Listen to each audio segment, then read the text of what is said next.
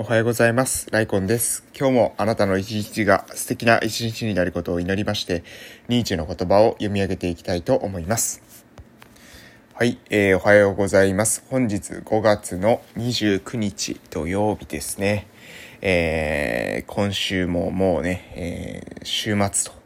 いうことで、えー、終わりましたね。月から金曜日までが、あの、あっという間にですね、過ぎていったなと思います。今週もね、まあ、いろいろと、うん、プロジェクトはですね、水面下で進んでるので、えー、その辺のことに関しては問題ないんですけれども、まあね、あの、とにかくですね、まあ、この時間こそが、えー、私が、まあ、なんだろう、うん、事業を起こしていく、起業していくための、えー、一番の財産なのでね、この時間を最大限有効活用しながら、えー、何ですか、日々戦っていこうかなというふうに思っているわけでございます。最近ですね、あの、落合信彦さんの、えー、本に結構ハマってるんですよね。えー、一冊目に読んだのが、命の使い方っていう本で、で、今読んでるのがですね、えー、狼、なんですかね、狼たちへの伝言かな？狼たちへの伝言、うん、えー、そういった本があるんですけど、えー、落合信彦さん、皆さんご存知でしょうか？えー、落合陽一さんっていうですね、テレビに、え、出てる方のお父さんに当たるんですけれども、え、かなり面白い話です。で、その人自体は、えっ、とですね、何ですか、オイルビジネスっていうんですかね、おそらく石油とかに関するビジネスに、え、携わったり、えー、その後はですね、各、えー、世界を飛び回って、えー、いろんなところでの、え、何ですか、ジャーナリズムっていうんですかね、あの、報道、え、とかっていうことによに関わったみたいなことが、えー、経歴のところにさっき、えー、見たら書いてありました。そういった、えー、お仕事をしている人の、えー、内容なんですけども、非常にね、こうメッセージ性がね、熱いというか、なんかね、イメージとしてはですね、えー、堀江貴文さん、わかりますかね、えー、堀江門さんの、えー、書いてある内容の、何ですか、ああいった、うん、若干こうなんですか、あに歯に気抜きせないというか、えー、鋭い、えー、指摘が書かれてあるなというふうに思います。私はね、えー、そういったなんか結構ね、鋭いスパッという意見が好きなんですね。えー、なんかね、何かぼやかしたような意見っていうのは、こう何が言いたいのかよくわからないと。えー、で、それよりも自分が思っていることをこうスパッと、えー、言ってくれた方が、えー、自分がね、それがぐさっとこう刺さることもありますけれども、でも、うん、そういった文章を書く人の方が、えー、まあ、個人的にはね、あの、好きだなというふうに思ってますので、えー、落合信彦さんの、えー、命の使い方とかですね、狼たちへの伝言っていう、え、内容、もう本当にね、すごい、ま、あのー、最近の本ではないんですよ。結構だいぶ昔の本なんですけれども、えー、もう非常に今にも通ずることがいっぱい書いてあって、えー、私はね、もうちょっと、え読み込んでいこうかなと、えそういうふうに思っておるところです。えでですね、え近況報告他に関しては、えー、昨日ですね、えー、私、えー、が今います、鹿児島県奄美大島某村で、私今地域おこし協力隊をしてるんですけれども、え、実はですね、地域おこし協力隊っていうのは、私以外に、え、過去ですね、私の村は7人取っているんですね。で、その7人のうち、え、2人の方はですね、もう、え、卒業されたというか、え、任期を終えられているので、今ですね、実動しているのは5人なんですね。で、え、この5人のうちの、え、4人の、ええ方でね、え、昨日は、え、ランチをえ一緒に、えー、取りました。で、その中で、え、みんながですね、どういったことを考えているのかということについていろいろ話を聞いたり、まあ私が、私自身がですね、どういったことを考えて今活動しているのかっていうことについてちょっと話させていただきました。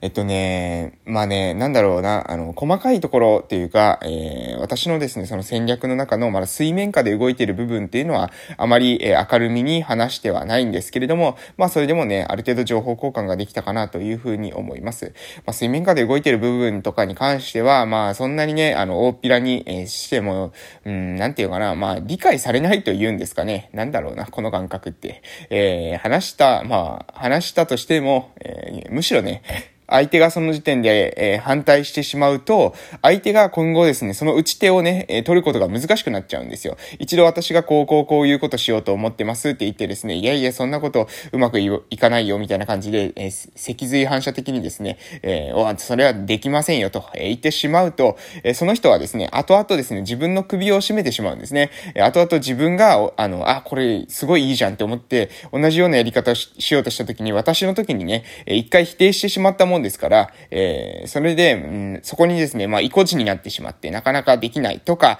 えー、周りの評価ですね、えー、周りは、え、あの人、でもあの人最初うまくいかないって言ってたよね、とか、あの人、あの人がしようとした時に、それを、いやいや、そんなことうまくいくはずないって批判してたよね、というふうに周りに評価されてしまって、で、その結果ですね、その本人の、え、挑戦のスピードとか、本人の、そのなんですか、え、切り替え、え、戦略の切り替えっていうものが柔軟に、え、できないなというふうに思ってますので、で私は、え水面下で動くプロジェクトに関しては、あまりね、えー、口外しないようにしてます。で、その上で結果を持ってね、え、返すと、まあみんなわかりますので、結果が一番やっぱりわかりやすいんですよね。えこれはもう、うん、今までの、まあ社会人になって、えー、様々なことしてしま、きましたが、一番もうわかりやすいのは、やはり人間っていうのは結果出すと、え、それが一番わかりやすいんだと。え、結果が出ないとですね、なかなかね、わかんないんですよね。その本当はプロセスとか哲学とかに私は価値があると思うんですが、えー、なかなかね、えー、人間っていうのを結果で評価する、えー、結果が出ないと、えー、信じられないということが多いですので、プロセスの段階では、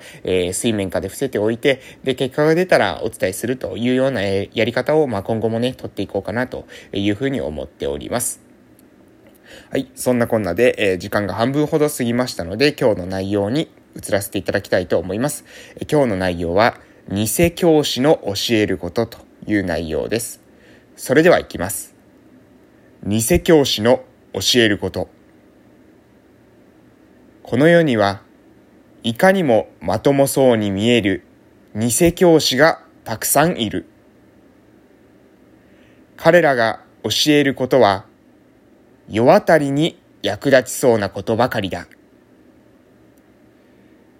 これこれをすると得になる。こういう判断をすると損をしない。人付き合いはこういう風にしろ。人間関係はこうやって広げろ。こういうことごとは、事柄はああだ、こうだ。よく考えてみよう。偽教師の教えることはすべて価値判断だ。人間と事物についての本質の見方など、これっぽっちも教えてくれはしない。こうして人生の本質すらわからずに生きていっていいのかな？はい、えー、力への意志から偽教師の教えることということでした。もうこれは、えー、重要な一文はこちらですね、えー、よく考えてみよう。偽教師の教えることはすべて価値判断だ。人間と事物についての本質の見方など、これっぽっちも教えてくれはしない。えー、まあ、要するに何が言いたいのかというと、まあ、おそらく、その、答えですね、えー、価値判断っていうのは要するに答えだと思います。物事に対する答え、物事に対する答えを偽教師は、えー、教えると思うんですね。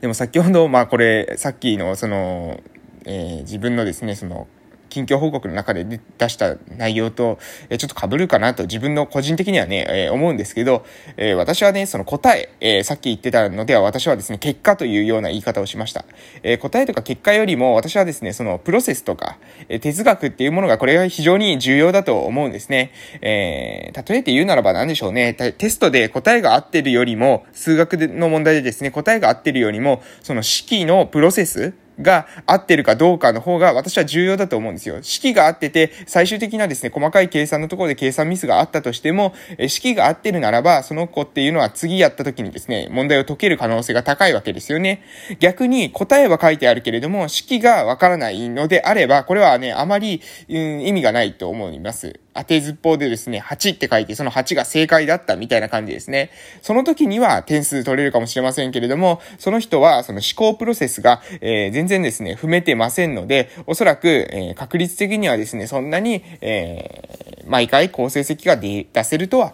考えにくいということです。えこういった風に、私はね、その結果よりもプロセスが大事だと思いますし、うーん、あの、答えよりもですね、問いの方が大事だというふうに考えます。えで、教師の多くの人っていうのは、答えが、え、ある問題を取り扱いますよね。そうじゃないとテストでなかなか評価できませんからね。で、答えがある問題を取り扱って、で、その答えを、え、セットで教える。つまり、これをですね、何回も繰り返すとどういうことになるのかというと、え、問題には、え必ずですね、問題には必ず決まった答えがある。いいですか？この問題には答えがあるじゃないですよ。問題には必ず決まった答えがある。これだこの問題の答えはこうだっていう、えー、ワンセット、一対一対応の、えー、答えがあるというふうに、思い込ませてしまうんですよね。で、そこからその思考の枠を出ることができる、えー、子もいるんですけど、そうじゃなくてね、もう答えがあると思い込んでしまう子は、えー、社会に出たらね、結構混乱するんですよ。なぜかというと、えー、現代社会、問いに対する答えがないもの、これいっぱいあるからです。例えば私が今している、村おこし、地域おこしなんてものは答えありません。これをこうすれば、あの、正解ですみたいなことないんですね。もしそんな正解があるんだったらもう村は起こされているはずで、地域おこし協力隊なんていう制度はできなかったはずなんですよ。地方創生なんていう言葉はね、叫ばれなかったはずなんです。でもみんな、もう今ですね、全国各地で、農村地域、過疎地域ですね、人口減少している地域、え、条件不利地域と言ったりもします。え、こういった地域に関しては、え、もうそれが叫ばれ続けてるわけじゃないですか。じゃあなぜそういうことが言われてるのかというと、誰も問いを解けなかったからなんですよね。なので、え、その問いを自分で、この問いの本質は何なのかということを見抜いて、で、そこに対しての、えー、行動の開始、そして分析と改善、これを繰り返していって、正解を探り当てていく。ここが重要なんじゃないかなと思いますし、これはね、おそらく偽教師は教えてくれないことだろうなというふうに思います。ということで今日は以上でございます。